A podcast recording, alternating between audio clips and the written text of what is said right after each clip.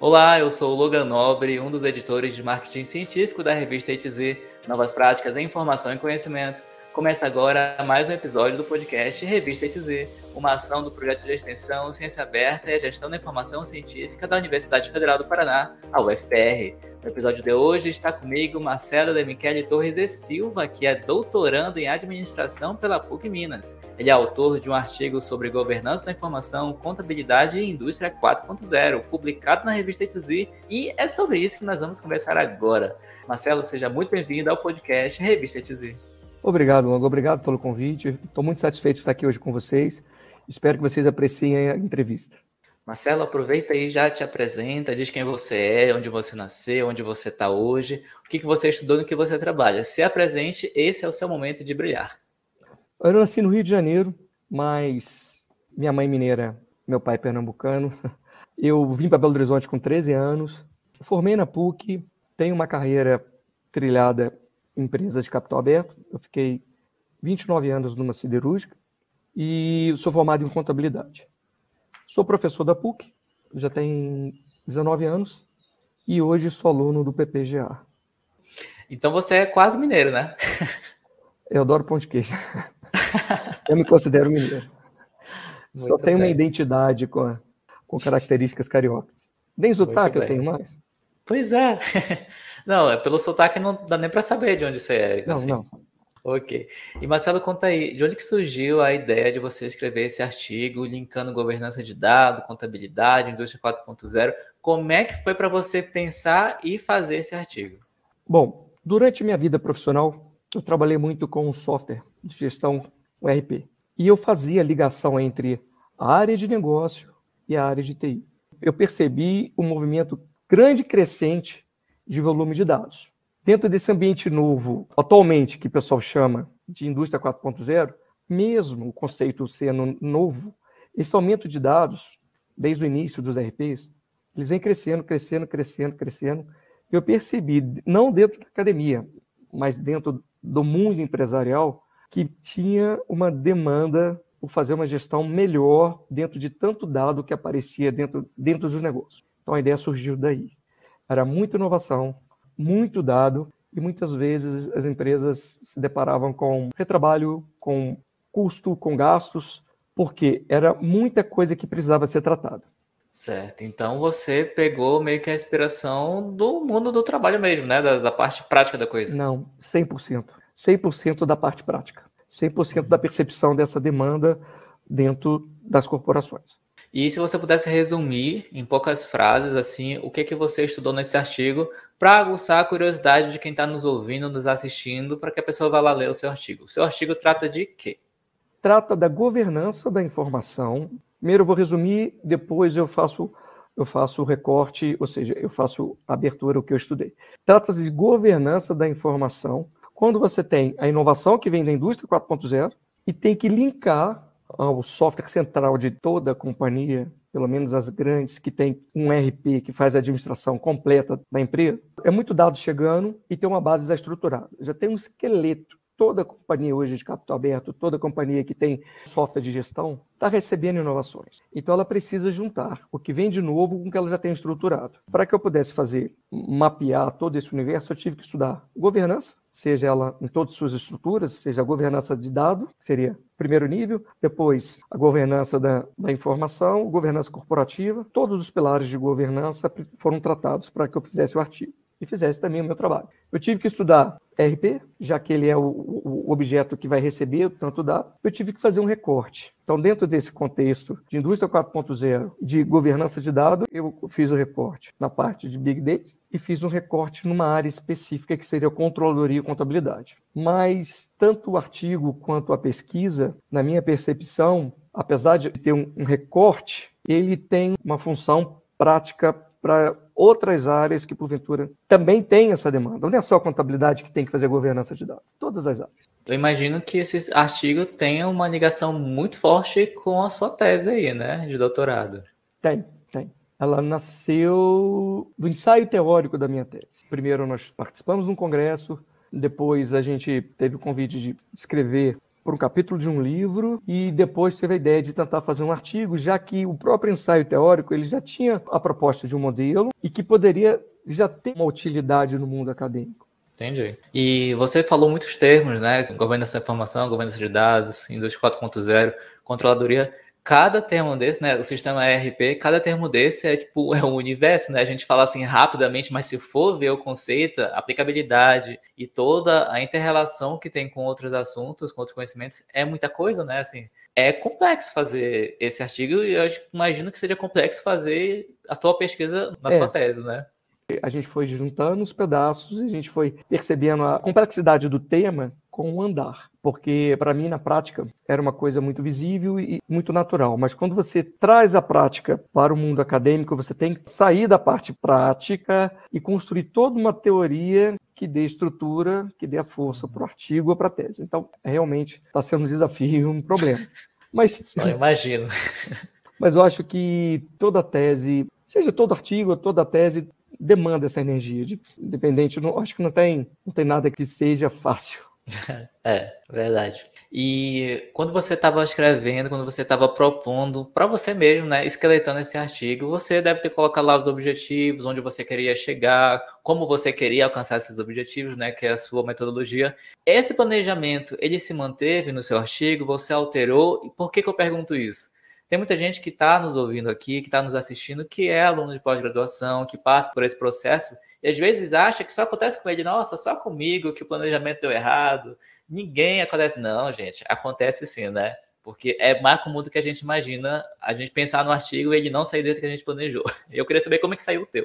Não, tudo muda. Eu posso até te dizer que a gente constrói o caminho na caminhada. Não tem jeito. A gente é. vai lapidando, vai melhorando e eu até deixo, se me permite, como mensagem. Não trate isso como um problema. Isso é o aperfeiçoamento da sua pesquisa, do seu artigo, do seu trabalho. Então, você não tem como você não mudar alguma coisa, porque a partir do momento que você aprofunda no tema que você estuda, mesmo que seja um assunto que você domina, você vai se deparar com um autor que pensa diferente, então você já tem que chegar com essa mente aberta para aceitar a mudança, que isso é bom para o trabalho. Então, mudamos, e depois do artigo a gente recebe feedback, a gente recebe opiniões, a gente tá para mudar de novo.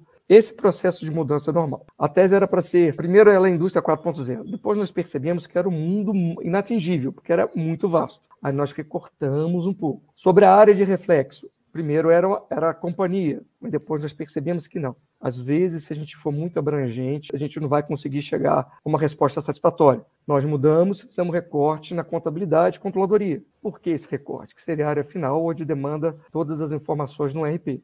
Então, essa mudança aconteceu nesse sentido, super normal. Acontece, eu acho que acontece com todo mundo. Muito bem.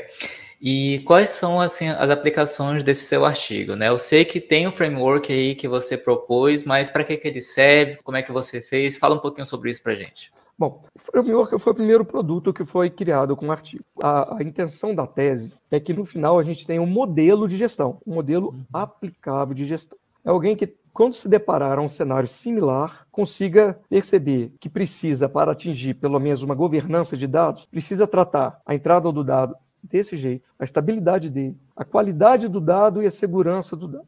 Ou seja, tem as métricas, as métricas que, na minha percepção e dos autores que eu pesquisei, são importantes para garantir essa governança, e eu pretendo criar um modelo aplicável, ou seja, que você possa tirar um modelo numa pesquisa, num trabalho e ou utilizar para aprimorar, para crescer, para aumentar o nível, ou para que você possa aplicar isso no mundo empresarial.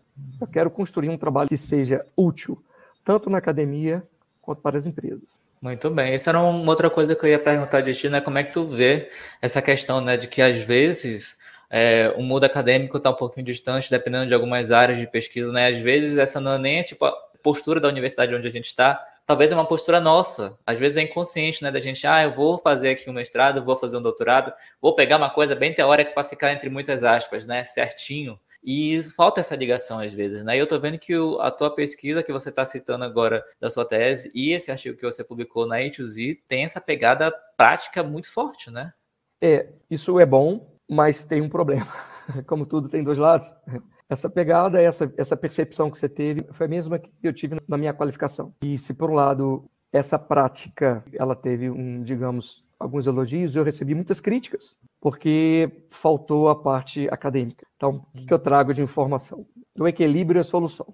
Tem que ter a pegada prática? Sim, sim. Isso é bom, isso é útil para o mercado, isso é útil para quem escreve, isso é importante. Mas não podemos esquecer que também tem que ter um embasamento teórico, tem que ter uma metodologia, tem que ter uma conclusão, ou seja, a gente tem que conseguir de alguma forma associar a prática com a teoria para que o trabalho fique satisfatório.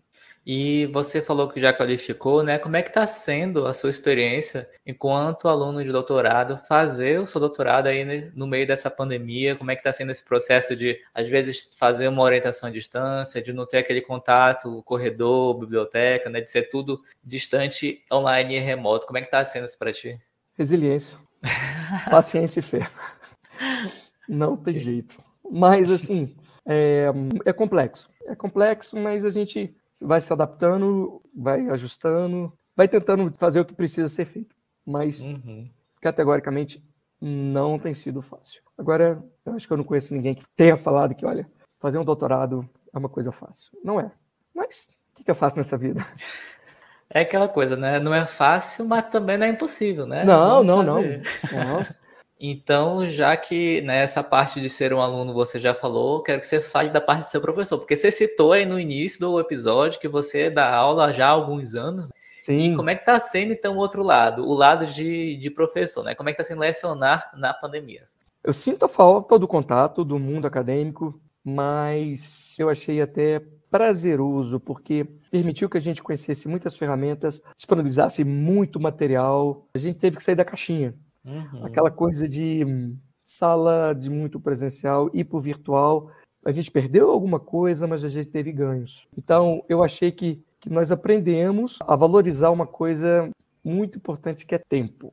Eu posso dar uma aula para um número maior de pessoas, eu posso estar presente na caixinha de pessoas no sul, no Sudeste, o conhecimento ele pega, ele se multiplicou mais. Então esse é o grande benefício que teve esse regime remoto, essas aulas virtuais em virtude da pandemia.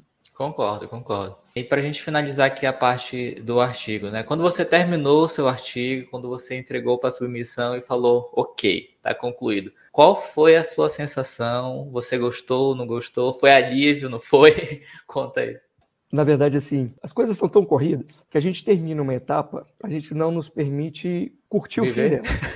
É, a gente já foca na próxima etapa, que, porque são prazos, são metas, são desafios, isso acontece com todo mundo uhum. no dia a dia. Então, eu já foquei, eu já tinha outras entregas que estavam no, no radar. Na agulha. na agulha. Então, não tive tempo nem de de curtir o fato de ter realizado uma entrega. Mas é assim mesmo, é assim mesmo. Eu acho que não tem como ser diferente. Acontece. E a conclusão e resultado final do seu artigo, né? O resultado foi a proposta aí do framework. Você ficou particularmente satisfeito com isso? Você alcançou o que você queria? Ou você pensou assim, ai, ah, talvez se eu tivesse mais tempo ou mais páginas para escrever, eu teria chegado numa outra conclusão? Como é que foi esse final? Sim. No momento que eu fiz, eu achei que era algo satisfatório mas depois eu já eu achei que falta mais alguma coisa. Meu orientador falou: não, esse é o processo normal de pesquisa. Quando você conclui, o final de uma pode ser o começo de outra. Tanto é. que a ideia de montar o framework foi bom, mas a gente já foi para um modelo, de criar um modelo. A tese já vai sair, a tese já tem uma proposta de um modelo de gestão, uhum. não só o framework, ou seja, já teve esse ganho de sair do framework para um modelo prático e teórico. Então, isso foi a uhum. diferença do, de uma linha para outra, ou seja, isso foi o upgrade que eu assim interpreto que ocorreu depois, depois da entrega da submissão do artigo. Legal, interessante. E se você pudesse indicar um novo rumo para sua pesquisa, tanto da sua tese, que ainda está em desenvolvimento, mas principalmente para o seu artigo, né? que rumo seria esse? Alguém que está ouvindo aqui a gente, está assistindo, vai ler o seu artigo vai ficar interessado porque pesquisa a mesma área vai dizer, olha, eu vou dar aqui andamento. Que dica você daria para essa pessoa? Eu considero o trabalho novo, com escassez de pesquisa. Isso é bom, isso é interessante, mas ele é inicial, então ele pode ser melhorado. Sabe quando você cria, atrás desse modelo vai ter um estudo de caso, tem uma empresa que vai dar, uma multinacional que vai dar um suporte, onde a gente vai validar o modelo, tem muito espaço para ser ampliado o modelo, para ser criticado ou para, ou para ser adaptado para todas as áreas da companhia. Porque o meu modelo ele vai ter um recorte na área de controladoria e contabilidade. O artigo já tem esse recorte e o modelo também terá. Mas isso abre muita possibilidade para você sair daquela área e pegar outras áreas da empresa. É o grande caminho que o artigo traz. Muito bem, então fica aí a dica do Marcelo, caso você queira seguir, queira trilhar esses caminhos aí que ele já iniciou, a dica tá aí, continue o artigo, submeta aqui na E2Z, quem sabe eu vou estar te entrevistando aí no futuro. E eu vou estar assistindo. E, e vai estar assistindo. E Marcelo, me conta aí, além da Sim. vida de pesquisador, de professor, de profissional, quem que é o Marcelo? O que, que você gosta de fazer no seu tempo livre? Quais são os seus hobbies? O que que o teu Lattes e o teu LinkedIn não contam sobre você? Tá certo. Olha, eu gosto muito de cuidar da minha família, cuidar mesmo. Eu gosto de fazer programas com as minhas meninas. Minhas meninas, às vezes tem uma que até mais E eu tenho como hobby, eu tenho uma banda. Uma banda de baile. Uma banda que... Sério? Sério. Como é que então, chama a banda? Banda Conexão BH. Olha. Conexão BH. Uhum. eu fiz até propaganda da banda. Olha aí. E eu toco na banda um saxofone alto e um teclado. Então, a música é algo que me inspira então, quando eu não estou estudando, dando aula ou em casa, eu estou fazendo baile. Não faço muitos, é mais agora por causa da pandemia, mas é algo que eu sinto muita falta, algo que eu gosto muito de fazer, mexer com a minha música. Legal, interessante. Bom, e para a gente encerrar aqui, pergunta derradeira. Você quer indicar algum livro, um filme, um curso, alguma coisa cultural para as pessoas aproveitarem? Porque o episódio vai sair sempre numa sexta-feira, sobre qualquer assunto. Olha, eu vou indicar o filme tem nada a ver com governança da informação. Talvez de governança pessoal. Né? É um filme que trata da vida do Elton John. É um filme até antigo, não é um filme recente, mas é um filme que muitos não assistiram. Chama Rocketman. Está na plataforma da Netflix e eu achei o filme assim sensacional. Então fica aí a dica do Marcelo, o filme vai estar listado aí na descrição do episódio. Bom, Marcelo, muito obrigado por aceitar o convite e vir aqui conversar conosco. Obrigado eu por esse momento, obrigado a todos. Vão com Deus. Chegamos ao fim de mais um podcast Revista ETZ, uma ação do projeto de extensão Ciência Aberta e a Gestão da Informação Científica da UFPR. Na descrição estão os contatos do entrevistado e o link para você reconhecer o artigo Governança da Informação no contexto dos módulos contábeis dos sistemas Enterprise and Planning, a sigla ERP, né, o tão famoso ERP, para a indústria 4.0, proposta de framework, escrito pelo Marcelo, que conversou com a gente aqui agora, mas também escrito pelo Rodrigo Baroni Carvalho, pelo José Márcio de Castro e pelo Marcos Vinícius Soares, e que foi publicado aqui na revista ETZ. Na descrição do episódio também estão os links para você encontrar a revista ETZ, um periódico científico interdisciplinar e de acesso aberto do programa de pós-graduação em Gestão da Informação da UFPR. A revista ETZ tem um site e está no LinkedIn, YouTube, Twitter, Facebook, Instagram e nos três maiores agregadores de podcast do planeta. Basta procurar por Revista ETZ. Eu sou o Logan Nobre e a gente se fala no próximo episódio. Até mais. Eu sou Marcelo Demichele, muito obrigado pelo convite, muito obrigado por participar desse momento com você, Logan. Foi um prazer. Prazer é nosso, Marcelo.